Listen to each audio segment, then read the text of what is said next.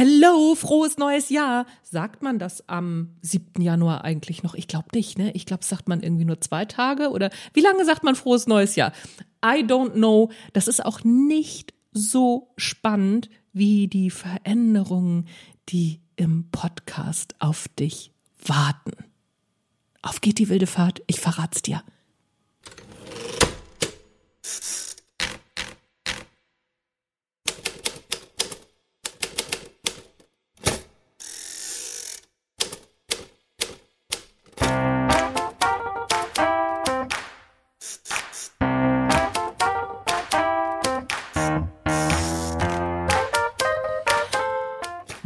Moin zusammen und herzlich willkommen. Mein Name ist Anja Niekerken. Das hier ist der Content Marketing Podcast von Unbekannt zu Ausgebucht. Jetzt ist es raus. Das ist die Veränderung.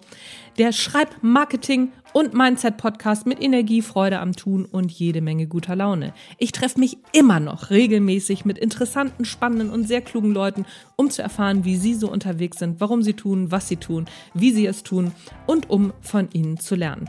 Außerdem gebe ich auch immer noch meine Erfahrungen rund ums Content Marketing und rund ums Schreiben zum Besten, in der Hoffnung, dass es dir auf deinem Weg ein Stück weiterhilft.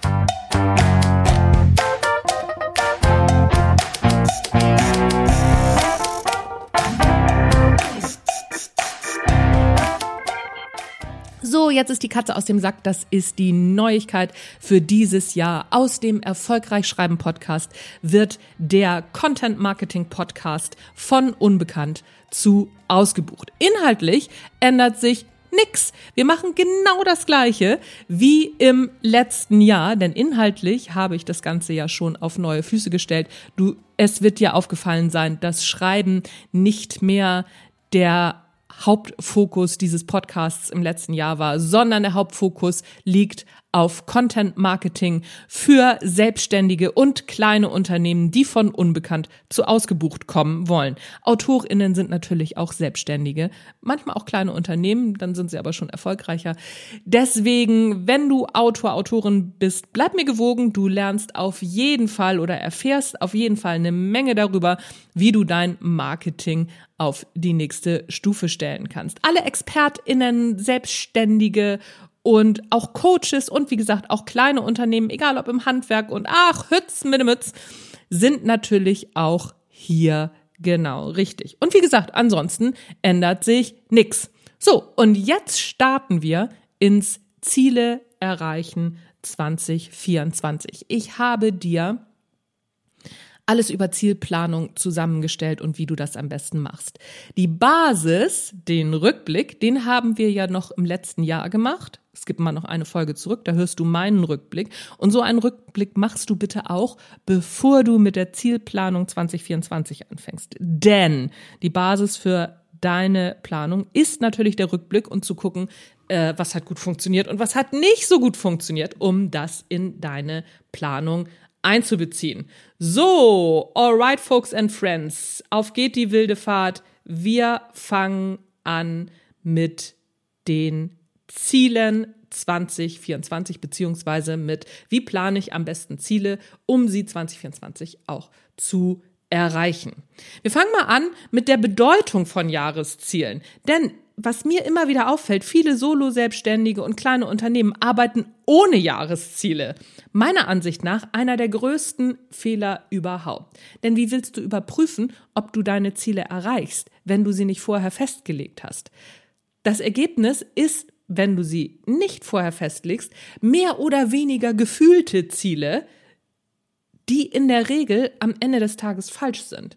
Das liegt nicht daran, dass wir so, so ein schlechtes Gefühl haben. Das ist nicht so. Sondern es liegt daran, dass unser Gehirn ein sehr unpräzises Instrument ist, wenn es um die Erreichung von längerfristigen Zielen geht. Warum ist das so? Evolutionär ist unser Gehirn für das Erreichen von kurzfristigen Überlebenszielen gemacht. Das kann es auch ziemlich gut.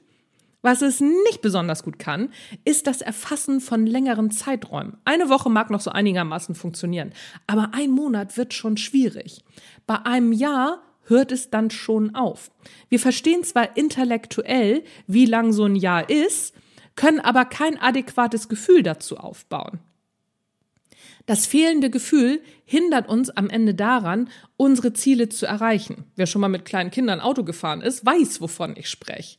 Stichwort, sind wir bald da? Wer dann mit solchen Antworten um die Ecke biegt, noch eine Stunde, kann genauso gut mit noch 33 Tage antworten. Beides scheint für die Kinder unerreichbar. Und ähnlich funktioniert das auch im Erwachsenengehirn. Nur mit dem Unterschied, dass es auf zeitliche Erfahrungswerte zurückgreifen kann, das Erwachsenengehirn. Du weißt, was ich meine. Sprich, das Erwachsenengehirn weiß ungefähr, wie lang sich eine Stunde anfühlt. Aber bei einem Jahr wird das schon schwieriger. Bei fünf Jahren ist es definitiv vorbei. Dazu kommt noch, dass unser Erinnerungsvermögen nicht so funktioniert, wie wir uns das gemeinhin vorstellen. Ne, so gefühlte Jahresziele, wenn du am Ende des Jahres bist, dann erinnerst du dich, ah, so habe ich mir das ungefähr vorgestellt. Aber dein Erinnerungsvermögen trügt. Unser Verstand ist nämlich kein Rekorder, der das Erlebte eins zu eins aufzeichnet und wiedergibt. Unsere Erinnerungen sind stark von Gefühlen abhängig und geprägt. Außerdem erinnern wir uns nicht an das Erlebte an sich, sondern immer an die letzte Erinnerung des Erlebnisses und dann wieder an die letzte Erinnerung. Das Ganze geht sogar so weit, dass wir Erinnerungen erfinden beziehungsweise uns fremde Erinnerungen zu eigen machen. Da gibt's ganz interessante Sachen zu, gerade aus dem Kriminalbereich und aus der Zeugenbefragung und, und, und. Also das ist total verrückt. Und vor diesem Hintergrund erscheint die Bedeutung einer professionellen Zielplanung, die man auch schriftlich festhält, in einem ganz anderen Licht. Sprich, um deine Ziele zu erreichen, brauchst du ein stringentes Vorgehen und einen Abgleich zwischen soll und ist. Und das funktioniert nur, wenn du es aufschreibst. Auch wenn es immer so schön heißt, der Weg ist das Ziel. Ohne Ziel, nachdem du deinen Business-Kompass ausrichtest, gibt es auch keinen Weg. So, und jetzt ist aber die Preisfrage, wie setzt du denn Ziele effektiv und effizient, ohne später daran zu verzweifeln? Spoiler-Alarm, Ziele sind nicht in Stein gemeißelt. Du kannst sie auf dem Weg durchaus anpassen. Aber mach das bitte bewusst und mit Zettel und Stift. Wie das funktioniert, erfährst du jetzt natürlich in dieser Podcast-Folge. Wir schauen uns verschiedene Zielformen und bewährte Zielplanungstechniken an, die speziell auf deine Bedürfnisse als Solo-Selbstständige Solo-Selbstständiger und auf kleine Unternehmen zugeschnitten sind. Es macht ja keinen Sinn, dich in Techniken großer Konzerne zu pressen, die dir am Ende nichts bringen. Also, mach dich bereit, auf geht die wilde Fahrt. Der erste Schritt, habe ich vorhin schon vorweggenommen, ist die Standortbestimmung. Immer wieder gern vergessen, aber die Basis für deine Zielplanung. Du musst wissen, wo du stehst. Von wo aus gehst du denn los? Ganz, ganz wichtig. Darum mach als erstes die Rückschau. Wie war dein letztes Jahr? Und im Marketing, welche Marketingmaßnahmen hast du schon etabliert? Und wie haben diese performt? Als Hilfestellung habe ich für dich einen Marketing-Test entwickelt. Der ist hoch unwissenschaftlich, aber er gibt dir auf jeden Fall eine Indikation, wo du stehst und was dir definitiv noch fehlt. Das ist die Basis, von der aus du deine Planung für 2024 machen kannst. Ich verlinke dir den in den Show Notes und den findest du auch auf meiner Homepage www.anjanikerken.de unter 0 Euro Angebote. Mach das also zuerst. Fasse dein letztes Jahr zusammen, mach einen Rückblick, schnapp dir den Marketing-Test und dann legst du auf dieser Basis los. Wir gucken uns jetzt erstmal die unterschiedlichen Zielformen an. Das ist auch nicht ganz unwichtig zu wissen, bevor du deine Ziele dir steckst. Denn Ziel ist nicht gleich Ziel. Achtung, klingt komplizierter als es ist. So, wir fangen mal mit den gängigsten Zielformen an. Quantitative Ziele. Quantitative Ziele sind ganz klar messbar und in der Regel zahlenbasiert. Ein beliebtes quantitatives Ziel ist den Umsatz um Summe X oder um Prozent Summe X zu steigern. Zum Beispiel um 15 Prozent. Oder die Kosten um 10 Prozent zu senken. Du merkst schon, quantitative Ziele sind ziemlich unkompliziert. Achtung, wir neigen dazu, quantitative Ziele unrealistisch anzusetzen. Hier kommt der Spruch ins Spiel, wir überschätzen, was wir in einem Jahr erreichen können und wir unterschätzen, was wir in zehn Jahren erreichen können. Darum eignet sich die SMART-Methode besonders gut, um quantitative Ziele zu erreichen. Dazu später mehr. Die SMART-Methode gucken wir uns natürlich nochmal ganz genau an und noch zwei andere Methoden. Dann gibt es die qualitativen Ziele. Qualitative Ziele sind nicht quantifizierbar. Das sind die gefühlten Ziele. Darum sind sie besonders tricky. Beispielsweise ist ein qualitatives Ziel, die Kundenzufriedenheit zu verbessern. Das ist auch messbar, aber in diesem Fall musst du ein Messsystem einführen und durchhalten. Das ist der Unterschied. Es hat nicht gleich eine Zahl, die hinterlegt ist, wie 15 Prozent mehr Umsatz, kannst du an deinen Zahlen sehen. Du musst, um das Ganze quantitativ messbar zu machen, selber ein Messsystem einführen und durchhalten. In der Regel werden solche Ziele zum Beispiel mit Fragebögen gemessen. Man legt einen Zeitraum fest, befragt KundInnen am Anfang und am Ende des Zeitraums.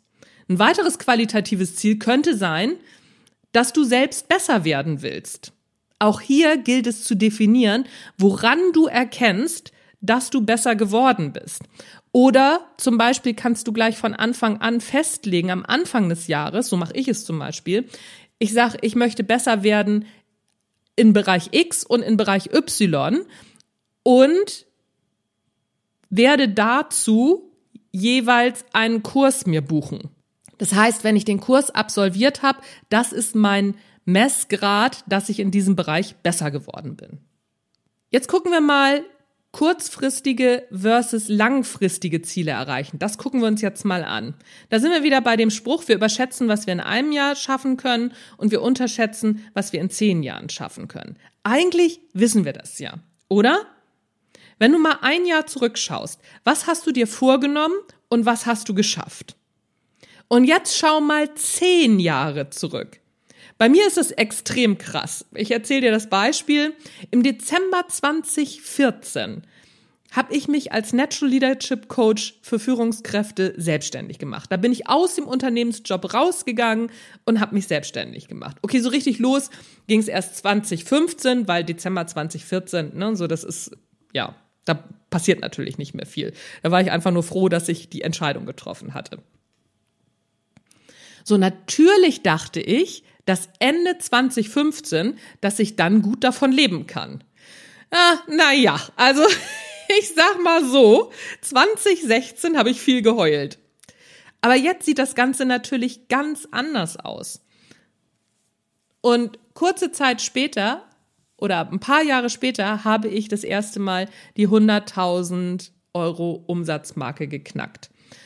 Und inzwischen, obwohl zwei Corona-Jahre mich dazwischen vollkommen aus der Bahn geworfen haben, sieht's auch wieder ganz anders aus.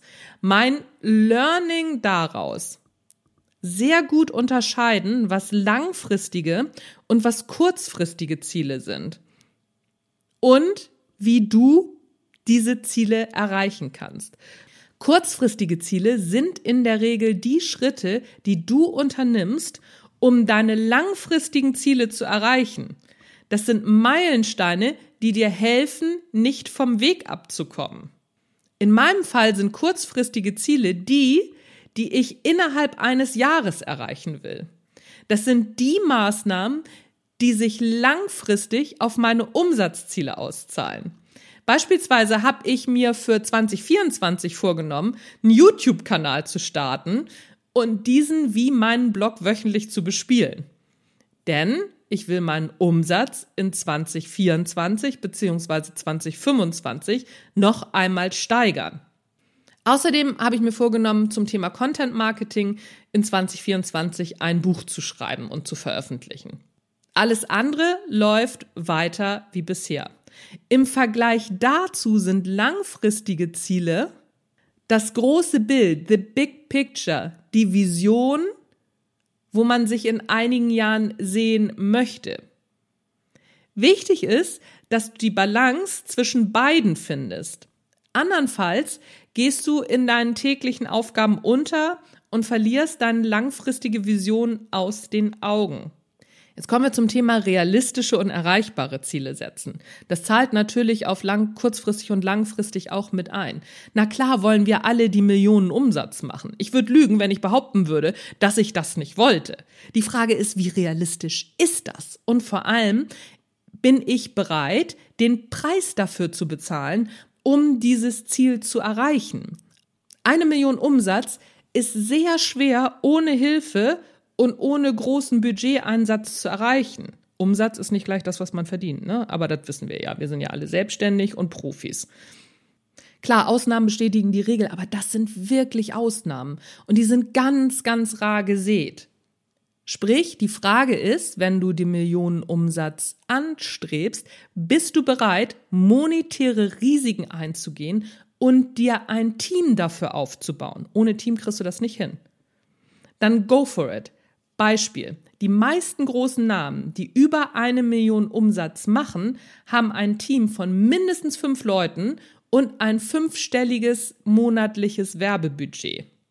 Das wird nämlich ganz oft verschwiegen. Es gibt ja ganz viele von diesen großen UnternehmerInnen, die auf Instagram ganz doll unterwegs sind, die dir erzählen, so und so viel mache ich Umsatz, so habe ich das gesteigert und, und, und. Bitte immer daran denken, die mussten auch richtig viel dafür reingeben und die müssen jetzt auch diesen Umsatz machen, um ihre Kosten überhaupt zu decken. Das heißt nicht, dass nicht viel bei denen hängen bleibt. Achtung, ne, so das sind keine armen SchluckerInnen oder so. Bei denen bleibt auch ordentlich was hängen. Aber da gehört halt wirklich Einsatz zu. Und hier fängt der Realismus an. Denn einer der häufigsten Fehler in der Zielsetzung ist, sich zu viel vorzunehmen, beziehungsweise die Ziele zu hoch anzusetzen. Ambitionen sind super, aber unrealistische Ziele wirken demotivierend und können dich nicht nach vorn, sondern nach hinten katapultieren. Frag dich also bei deinen Zielen immer, will ich das mit allen Konsequenzen? Bei mir ist es beispielsweise so, dass ich in meiner ersten Karriere im Unternehmen gemerkt habe, oh, ja, Mensch, ne, führen, das ist schon so ein Ding, aber das will ich selber für mich in meiner Selbstständigkeit nicht. Ich arbeite am liebsten allein, beziehungsweise mit ein bis drei FreelancerInnen und einem sehr überschaubaren Werbebudget. Damit fühle ich mich wohl und kann auch sehr gute sechsstellige Jahresumsätze erreichen, ohne mich tot zu arbeiten. Ich habe nämlich lieber Freizeit als die Millionenumsatz. Frag dich also auch immer, wie du leben willst. Trotzdem darf ein realistisches Ziel natürlich herausfordernd sein. Das ist ja gar keine Frage. Das darf aber nicht auf Kosten der Erreichbarkeit dieses Ziels gehen. Es sollte anspornen ohne zu überfordern. Das ist ganz wichtig. Ich bin übrigens sehr gespannt, ob ich das mit dem YouTube-Kanal tatsächlich hinbekomme.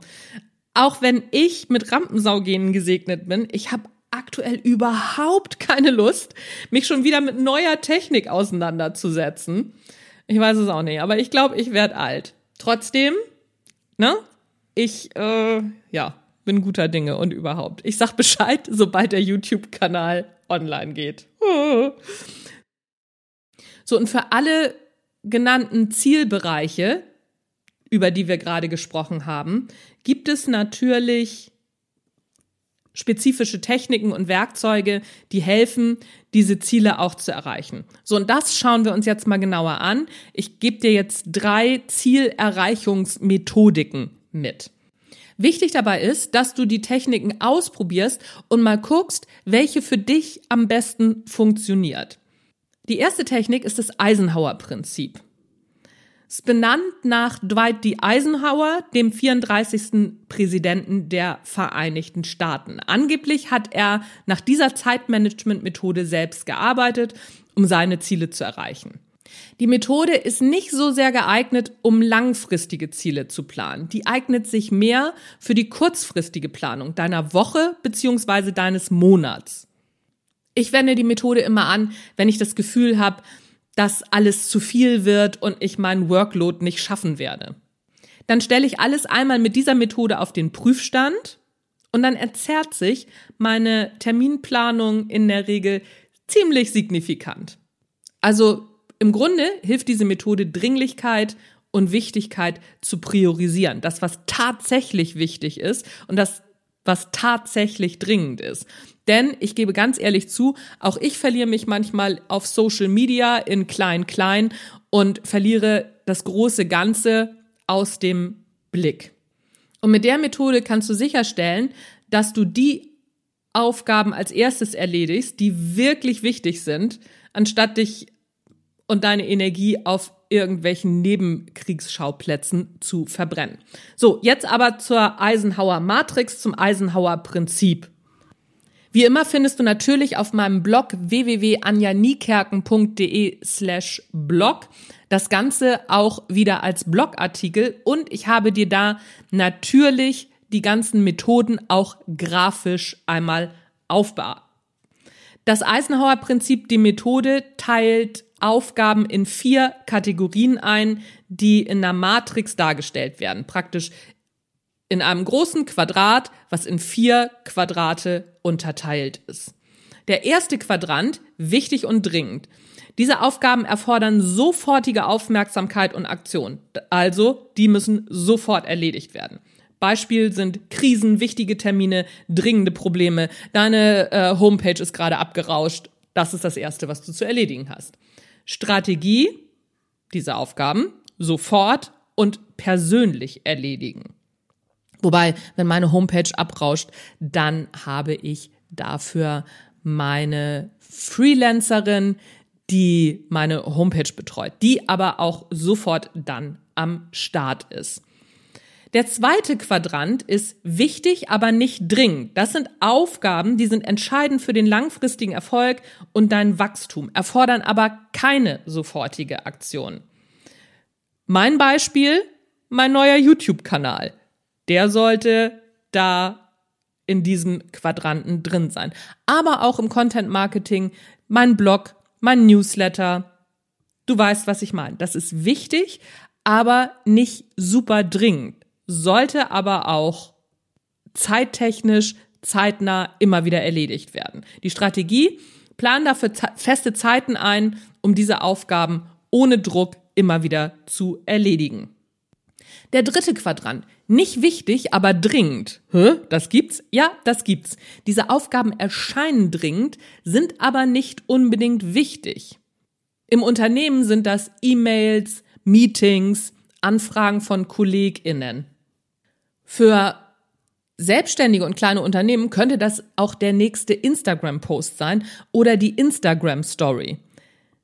Das scheint dringend, ist aber nicht so wichtig. Überlege genau, kannst du diese Aufgaben vielleicht delegieren oder muss ich die jetzt als erstes machen? Oder sind andere Aufgaben wichtiger, um mein Ziel zu erreichen? Ganz, ganz wichtig, das zu unterscheiden. Der letzte Quadrant, Quadrant 4, nicht wichtig, nicht dringend. Die Aufgaben haben wenig bis keinen Wert und sind weder dringend noch wichtig. Beispiel, selber bei Instagram scrollen um sich neu inspirieren zu lassen. Ja, die Inspiration ist natürlich auch ein Thema, aber die Frage ist, wie viel Zeit brauche ich dafür wirklich? Strategie vermeiden und wenn möglich eliminieren oder zeitlich wirklich so stark einschränken, dass es nicht mehr ins Gewicht fällt. So, Achtung. Quadrant 2.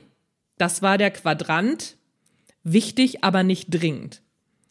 Gerade der ist im Marketing super wichtig und wird mega oft vernachlässigt.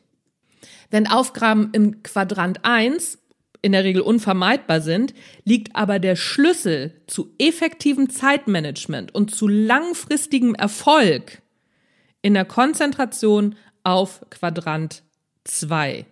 Wichtig, aber nicht zeitkritisch. Denn in dem Quadrant liegt in der Regel das Content Marketing. Und wie gesagt, das Content Marketing ist oft das, was wegfällt. Ja, nee, das mache ich jetzt nicht. Nee, habe ich keine Lust zu. Ausrede, Ausrede, Ausrede. Und dann wundert man sich, dass man keine Anfragen bekommt. So, indem du dich darauf konzentrierst, diese Aufgaben zu priorisieren und Zeit dafür zu schaffen, kannst du deine Produktivität steigern und deine Ziele erreichen und mehr Anfragen natürlich generieren. Wenn du von unbekannt zu ausgebucht kommen willst, Quadrant 2 ist dein Spielfeld.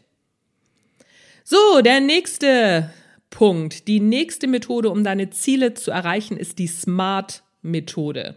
Kennst du vielleicht schon, ist ein bisschen ausgelutscht, aber diese Methode, die wird immer wieder genommen, weil sie einfach gut funktioniert. Die ist fast schon ein No-Brainer und erstaunlich, dass so wenig Leute sie tatsächlich benutzen. Kennen tun sie viele, benutzen tun wenige sie. Verstehe ich nicht. Ich benutze diese Methode für meine Jahresplanung und meine Quartalsplanung und meine Halbjahresplanung. Das Akronym SMART steht für spezifisch, messbar, attraktiv, realistisch und terminiert. Das klingt noch ein bisschen kryptisch, jetzt die Erklärung. Erster Punkt, spezifisch ist die Zieldefinition. Was sind deine genauen Ziele für Neukundinnen und Umsatz in diesem Jahr? Sei spezifisch. Es reicht nicht zu sagen, ich will mehr Kundinnen haben. Welche Art von Kundinnen? Wie viele genau und bis wann? Deine Zielsetzung ist der Grundstein deines Erfolgs. Spezifisch bitte.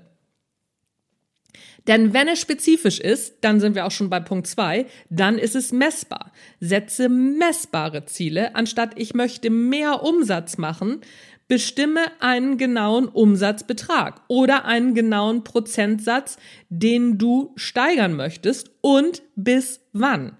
Messbare Ziele ermöglichen es dir, deinen Fortschritt zu verfolgen und anzupassen, wenn nötig. Ich weiß, das wird häufig nicht gemacht, um sich selbst zu beschubsen. Ja, wenn ich das nicht schaffe und hm, hm, hm, hm, das macht nichts, wenn du das Ziel nicht schaffst. Das ist gar nicht so schlimm, denn juhu, du hast es messbar gemacht und jetzt kannst du zurückgucken und eine Rückschau machen, gucken, was hast du getan, was hat funktioniert, was hat nicht funktioniert und was kannst du anpassen. Wenn du deine Ziele nicht messbar machst und nicht spezifisch machst, dann geht das nicht. Ich merke schon, ich steigere mich rein. Aber du weißt, was ich meine. Kommen wir zum nächsten Punkt. Attraktiv. Deine Ziele sollten attraktiv für dich sein. Was dich nicht begeistert, kann weg. Du musst schon auch Lust haben, diese Ziele zu erreichen. Und mal dir das in den schönsten Farben aus. Wie deine Geschäftsentwicklung und deine persönliche Zufriedenheit durch die Erreichung deiner Ziele steigt. Du musst da Bock drauf haben. Und mach es nicht nur mit einer einfachen Zahl. Aber da kommen wir gleich noch weiter zu, da gehe ich gleich näher noch drauf ein. Das R in Smart steht für realistisch. Deine Ziele sollten ambitioniert, aber erreichbar sein. Überprüfe, ob du die Ressourcen hast, die Zeit und das Umfeld, ob das alles angemessen ist. Haben wir ein Stück weiter vorher schon kurz besprochen. Wenn du eine Million machen willst, dann stell dich auch so auf, dass du eine Million machst. Dann hol dir Leute dazu, die dir helfen und dann setze auch das entsprechende Werbebudget ein. You know what I mean. Terminiert. Setze eine klare Deadline für deine Ziele.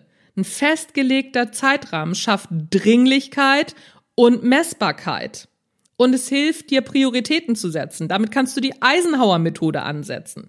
Bis Ende Q2 möchte ich 20 neue KundInnen gewinnen. Das gibt dir einen klaren Zeitplan. Also, die Anwendung der SMART-Methode hilft dir dabei, vage und unstrukturierte Ziele zu konkretisieren, realistisch und erreichbar zu machen und in konkrete Pläne umzuwandeln. Ich weiß nicht, wie es dir geht, aber ich, ich scheue mich wirklich schon immer, konkrete Zeitziele zu benennen. Ne? So bis 31. März habe ich so und so viel Umsatz gemacht. Scheue ich mich immer vor. Schreibe ich aber runter. Denn dann wird es messbar und dann kann ich auch meine Quartalsziele, habe ich die erreicht? Wie habe ich das gemacht? Habe ich sie nicht erreicht? Was hätte ich besser machen können? Und so kann ich dann wieder das nächste Quartal anpassen. Ich kann ja auch nicht sagen, warum, aber ich versuche immer, mir eine Hintertür aufzulassen. Wenn es dir auch so geht, mach es trotzdem. Setz dir trotzdem Zeitziele. Denn meiner Erfahrung nach arbeitet man viel fokussierter mit Zeitzielen. Außerdem ist es ganz oft so, wir kommen nochmal zurück zu realistische Ziele setzen, ist die Angst auch unbegründet, wenn du wirklich realistische Ziele gesetzt hast. Bei mir ist es mittlerweile so, meistens erreiche ich mein Ziel vorher. Voraussetzung, realistisch angesetzte Ziele. Die nächste Methode ist super spannend, denn sie geht auch mit auf Affirmationen und Visualisierungen ein, aber wissenschaftlich fundiert. Und zwar ist das die WOOP-Methode. Schreibt sich W-O-O-P. Und die WOOP-Methode wurde von der Hamburger Motivationspsychologin Professor Gabriele Oetting entwickelt und die hat diese auch sehr, sehr gut erforscht. Ich habe dir einen Teil ihrer Forschung im Blogartikel auch einmal verlinkt. Der Unterschied zu anderen Methoden, um Ziele zu erreichen, die WUP-Methode preist das Scheitern mit ein. Also im Gegensatz zu Affirmationen, ne, so ich kann das, ich bin toll und bla bla bla, preist sie mit ein, was es für Probleme auf dem Weg geben könnte. Und Professor Oetting hat rausgefunden, wer das macht, hat eine wesentlich höhere Chance, die Ziele dann auch zu erreichen. Jetzt aber mal zur Methode. Also, WOOP steht für Wish, Outcome, Obstacle, Plan. Wish ist natürlich der Wunsch. Im ersten Schritt überlegst du dir ein Ziel, das du wirklich erreichen willst. Und auch hier gilt, realistisch bleiben, you know what I mean. Und es soll in einem überschaubaren Zeitrahmen erreichbar sein. Dein Wunsch, sprich dein Ziel, sollte klar und präzise formuliert sein. Das ist wichtig. Dann der nächste Schritt ist Outcome. In diesem Schritt visualisierst du das bestmögliche Ergebnis, also Affirmation, Stichwort. Überleg dir, wie du dich fühlst, wenn du das Ziel erreicht hast. Was siehst du, was fühlst du, was schmeckst du? Diese positive Visualisierung stärkt die Motivation und die emotionale Bindung an dein Ziel. Der nächste Schritt, Obstacle. Das ist das Hindernis. In diesem Schritt identifizierst du die wichtigsten inneren Hindernisse, inneren Hindernisse, die dir im Weg stehen. Achtung, es geht um die Hindernisse, die wir in uns tragen, nicht die von außen. Dahinter stehen oft Ängste, die uns hindern, aktiv zu werden. Beispielsweise scheuen sich viele Selbstständige vor dem Schritt in die Sichtbarkeit weil sie Angst haben, sich lächerlich zu machen. So, und wenn du aber deine inneren Hindernisse kennst, steuern sie dich nicht mehr unbewusst und du kannst sie in deine Planung mit einbeziehen. Es ist noch ein bisschen kryptisch, ich gebe dir ein Beispiel. Du willst zum Beispiel, wie ich, wir, wir nehmen mich, das ist doch ein gutes Beispiel, der YouTube-Kanal. Ich habe überhaupt keine Lust, mich auf diese neuen Techniken einzulassen und oh, ich äh, habe da eine totale innere Sperre vor. So, ich weiß aber, dass ein YouTube-Kanal mir noch mehr Sichtbarkeit bringt, mir mehr Reichweite über Google, langfristiger wirkt als Instagram und, und, und. So, und deswegen spricht ganz, ganz viel für einen YouTube-Kanal. So, und jetzt gucke ich mal in mich rein, mache eine Affirmation, wie das Ziel aussieht. Ich stelle mir vor, wie der YouTube-Kanal online ist, wie der aussieht. Ich stelle mir vor, wie viele Leute das schon angeguckt haben, wie viele Likes kommen. Und ich stelle mir vor, wie ich die ersten Anfragen in meinem E-Mail-Postfach, ich habe da einen YouTube-Kanal gesehen, bekomme und ich möchte mit dir arbeiten. So. Das ist die Vorstellung. Und jetzt stelle ich mir vor, wie fühlt es sich an, loszulegen den YouTube-Kanal zu machen. Und dann merke ich, oh Gott, ich habe diese innere, ich habe diese furchtbare innere Barriere. Ich habe keine Lust, mich mit diesen ganzen neuen Techniken zu befassen.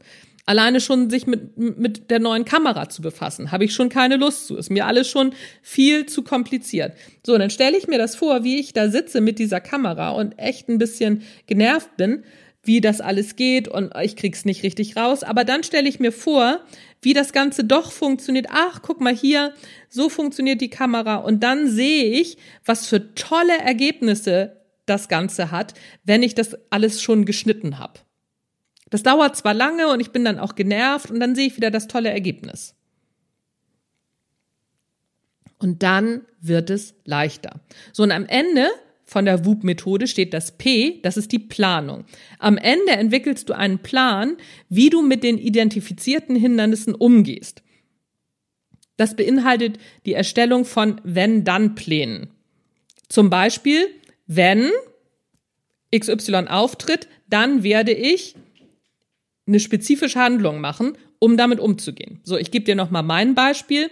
Wenn ich nicht sofort mit den Aufnahmen der neuen Kamera klarkomme, dann werde ich abends mit meinem Mann das zusammen machen, dass der erstmal die Aufnahmen macht und mir das nochmal erklärt. Mein Mann ist nämlich der Profi, was diese Sachen anbelangt. Oder wenn ich es selber nicht hinkriege, dann mache ich es am Sonntag mit meinem Mann zusammen. Zum Beispiel. Finde ich jetzt schon gut, wo ich das Beispiel erzähle, finde ich es schon viel, viel besser und ich habe schon nicht mehr ganz so viel, ja, sag ich mal, nicht mehr ganz so viel, ähm, wie heißt denn das? Bremser, Bremsen, nicht mehr ganz so viel Abwehr, innere Abwehr, genau das wollte ich sagen. Nicht mehr ganz so viel innere Abwehr. So. Das bedeutet, die WUP-Methode geht also über die positive Visualisierung und Affirmationen hinaus. Denn sie enthält eben die realistische Einschätzung und Planung für mögliche Schwierigkeiten. Und indem du sowohl die positiven Aspekte der Zielerreichung als auch die potenziellen Hindernisse berücksichtigst, bist du viel besser vorbereitet. Und das in Ergänzung mit der SMART-Methode perfekt. So, soweit zum Thema Techniken. Jetzt hast du die entsprechenden Techniken an der Hand, um deine Ziele zu setzen und sie strukturiert und effektiv zu verfolgen. Probier aus, welche Methode und welche Methodenkombinationen für dich am besten passen. Google auch noch mal andere Methoden, weil es kann ja sein, dass diese drei Methoden, die ich vorgestellt habe, dass es das noch nicht ist. Befass dich aber eingehend damit, das lohnt sich wirklich. So, und jetzt ist die Preisfrage, wie setzt du das um und bleibst auch wirklich am Ball? Die WUP-Methode hilft dabei natürlich schon, aber jetzt geht's um Motivation und Durchhaltevermögen. Denn der Erfolg in deinem Business, der hängt natürlich nicht nur von der sorgfältigen Planung und Zielsetzung ab, sondern auch von der Umsetzung und von der Fähigkeit, am Ball zu bleiben. Gerade im Content Marketing. Das erste Jahr ist wirklich hart. Das ist so. Das ist auch bei mir so. Erst mit der Zeit wird es immer leichter und immer selbstverständlicher. Und da kommt jetzt die Motivation ins Spiel. Da machen wir jetzt einen kurzen Abstecher in die Motivationspsychologie, um zu verstehen, wie du dich am besten motivieren kannst. Der Unterschied zwischen intrinsischer und extrinsischer Motivation. Im Grunde ist das ganz schnell erklärt. Intrinsische Motivation kommt von innen, also aus dir heraus extrinsische Motivation von außen. Beispiel, die Karotte, die du dem Esel vor die Nase hältst, damit er losläuft, das ist extrinsische Motivation. Wenn der Esel losläuft, weil er Freude an der Bewegung hat, dann ist das intrinsische Motivation. So, und jetzt machen wir das nochmal zum Mitschreiben. Was ist intrinsische Motivation? Intrinsische Motivation entsteht aus dem Inneren. Soweit, so klar. Sie ist das natürliche, selbstbestimmte Verlangen, etwas zu tun, weil es uns erfüllt und weil es uns interessiert. Diese Art der Motivation ist in der Regel sehr stark und hält lange an. Perfekt, um Ziele zu erreichen. Beispiele für intrinsische Motivation. MusikerInnen üben aus reiner Leidenschaft für Musik. SchriftstellerInnen schreiben, weil sie Spaß am Schreiben haben. LäuferInnen laufen, weil sie Spaß am Laufen haben. Und unser Esel läuft, weil er die Bewegung super findet. Was ist extrinsische Motivation im Vergleich dazu? Extrinsische Motivation wird durch äußere Anreize wie Belohnungen oder Strafen ausgelöst. Also weg von hinzu ist in der Regel beides extrinsisch motiviert. Zuckerbrot und Peitsche. Beispiele für extrinsische Motivation. Angestellte arbeiten hart, um ihren Bonus zu bekommen.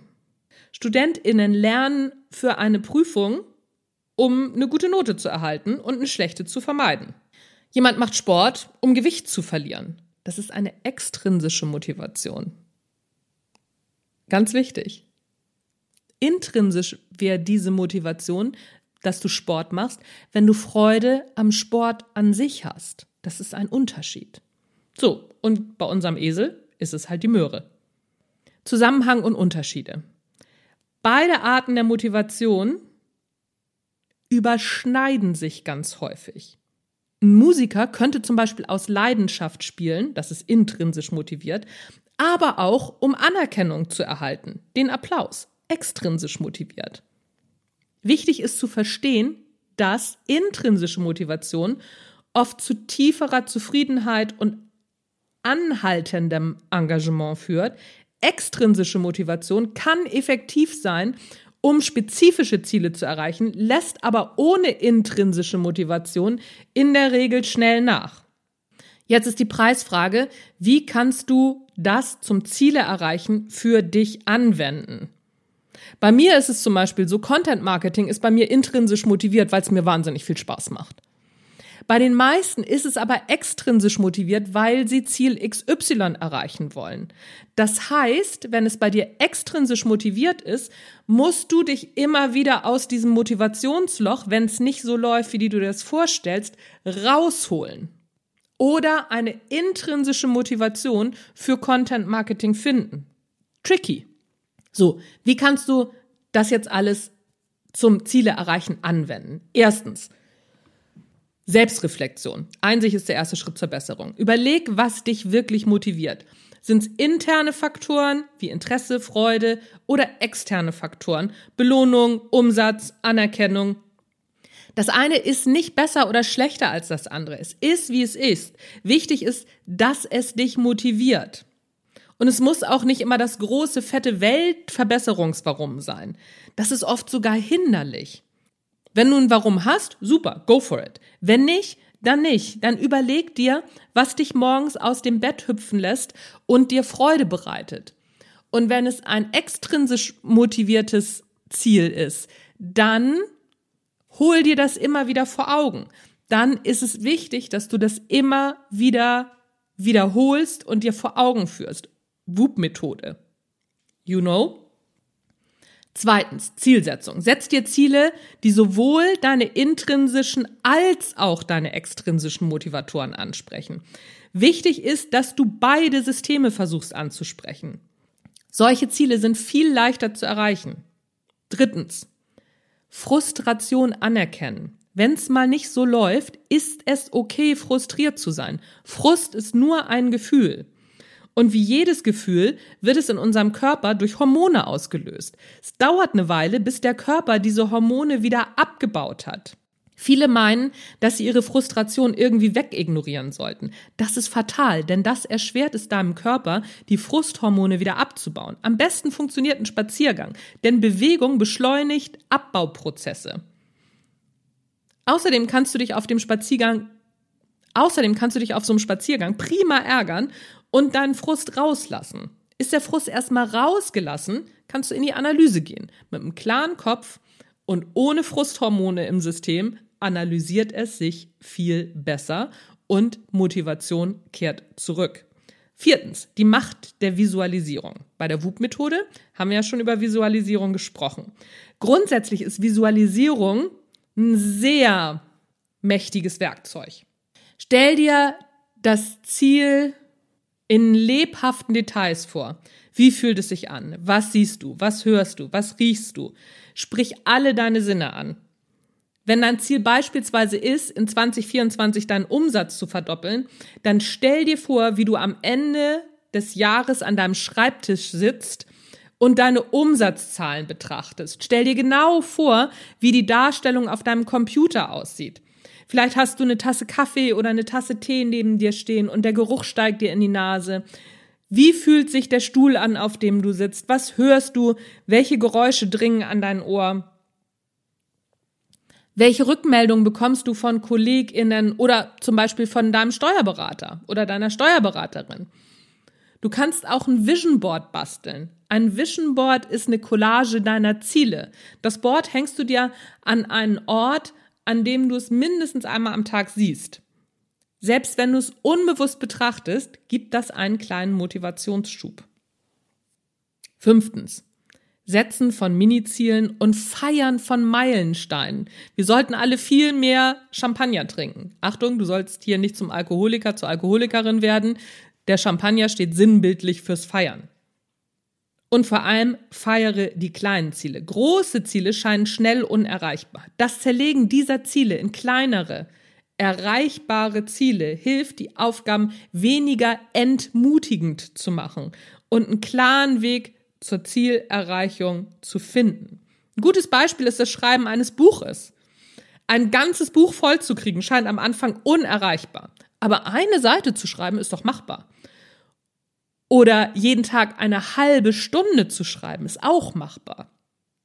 Zusätzlich hilft es, wenn du die Erreichung deiner Miniziele feierst. Okay, beim Buch vielleicht nicht jede Seite, aber jedes Kapitel ist ein Grund zum Feiern. Und am Anfang feier ruhig jede Seite. Und dann feier das erste Kapitel. Und dann feierst du das zweite Kapitel. Es muss ja nicht jedes Mal gleich das ganz große Ballett sein dein Lieblingsgetränk und eine Pause, in der du dich einfach nur freust und stolz auf dich bist, reicht völlig aus. Denn in der Regel machen wir das nicht. Tu es. Du wirst erstaunt sein, welche positive Wirkung das am Ende hat. Sechstens, die Technik der Selbstverpflichtung. Wenn du genau aufgepasst hast, habe ich diese Technik der Selbstverpflichtung heute in diesem Podcast für mich angewendet. Weißt du noch, was es war? Genau, es war der YouTube-Kanal. Selbstverpflichtung bedeutet, dass man sich öffentlich zu einem Ziel bekennt. Das kann man durch Erzählen bei Freundinnen, Familie oder Geschäftspartnerinnen oder im Quatschen oder in deinem eigenen Podcast natürlich machen. Dieses Veröffentlichen schafft eine externe Erwartung, die wir nicht enttäuschen wollen. Und sich selbst zu beschubsen wird viel schwieriger. So, jetzt mal das Fazit zum Thema Ziele erreichen. Ziele setzen und Ziele erreichen, das sind dynamische Prozesse. Und die brauchen ständige Aufmerksamkeit und Anpassung. Die vorgestellten Techniken, die funktionieren nur, wenn du sie auch anwendest und wenn du dich regelmäßig überprüfst. Nicht umsonst machen große Unternehmen eine Jahres-, eine Halbjahres- und eine Quartalsplanung. Am Ende jedes Quartals wird zurückgeblickt. Was hat funktioniert? Was muss angepasst werden? Sonst wird das Spiel schnell unrealistisch und demotivierend. Wichtig ist, dass der Prozess der Zielsetzung und Erreichung hochgradig individuell ist. Was für mich super funktioniert, kann für dich vielleicht kontraproduktiv sein. Darum ist es wichtig, dass du mit den verschiedenen Ansätzen experimentierst und herausfindest, was für dich am besten funktioniert. Schreib mir gern unter fragen@anja-niekerken www.technikprogramm.de, welche Techniken für dich gut funktionieren, welche Herausforderungen du gerade erlebst und wie du vielleicht Herausforderungen in der Vergangenheit mit welchen Techniken überwunden hast. Ich freue mich auch immer noch dazu zu lernen und ich bin mir ziemlich sicher, dass du Sachen weißt, auf die ich noch nicht gekommen bin. Last but not least, denk dran, dass Zielsetzung und Erreichung kontinuierliche Prozesse sind. Also bleib auf jeden Fall dran und offen für Veränderung und deine Strategien jederzeit anzupassen und immer wertzuschätzen, was du schon erreicht hast. Und jetzt bleibt mir nur noch zu sagen, hau rein, denn Wissen ist nur der Trostpreis, umsetzen ist der Jackpot. Und wenn du dieses Jahr im Content Marketing so richtig durchstarten willst, dann habe ich gute Neuigkeiten für dich. Denn am 14. Januar oder am 15., ich weiß es nicht ganz genau, ich glaube am 14. Januar, geht der Content Marketing Online Kurs von unbekannt zu ausgebucht wieder an den Start und ist eine Woche offen zur Anmeldung. Wenn du also dabei sein willst, dann komm auf meine Webseite www.anjanikerken.de. Unter dem Reiter Angebote findest du die Warteliste. Setz dich auf die Warteliste, dann bekommst du automatisch den Anmeldezugang, wenn es soweit ist. Und es lohnt sich jetzt schon auf die Warteliste zu kommen, denn die Warteliste kann sich schon ein paar Tage früher anmelden, denn es gibt nur wenige zubuchbare 1 zu 1 Coachings und nur wenige zubuchbare Live-Gruppentrainings. Das Prinzip ist, du kannst den Online-Kurs als Selbstlernkurs buchen und du kannst aber auch 1 zu 1 Coachings mit mir dazu buchen und du kannst sechs Live-Gruppentrainings dazu buchen. So, und jetzt kommt aber die Krux. Die 1 zu 1 Coachings mit mir, da gibt's nur zehn Plätze und für die Live-Trainings in der Gruppe gibt es nur 20 Plätze, weil ich hasse diese Massengruppentrainings. Finde ich ganz blöd. Massengruppentrainings sind nicht mein Ding. So, und sowohl das 1 zu 1 Coaching als auch die Live-Gruppentrainings sind zubuchbar. Aber auch der Selbstlernkurs hat nur eine Woche Anmeldefrist. So. Ich hoffe, du hast verstanden, worum es geht. Ist aber nicht ganz so dramatisch. Komm einfach auf die Warteliste und dann erkläre ich das alles nochmal ganz ausführlich. Denn, ne, wenn du dieses Jahr von unbekannt zu ausgebucht kommen willst, ist der Kurs natürlich genau das Richtige für dich. So, Werbung Ende. Mein Name ist Anja Niekerken. Das war der Content Marketing Podcast von Unbekannt zu ausgebucht. Wir hören uns nächste Woche wieder mit dem Thema, jetzt muss ich mal gucken, Thema, Thema, Thema, Thema, was war noch das Thema? Was ist eigentlich Online-Marketing? Ich erkläre dir die Online-Marketing-Basics, die Online-Marketing-Grundlagen einmal ganz genau und worauf du achten musst. Das ist nächste Woche Thema. So, jetzt bin ich aber tatsächlich raus. Tschüss, bis zum nächsten Mal.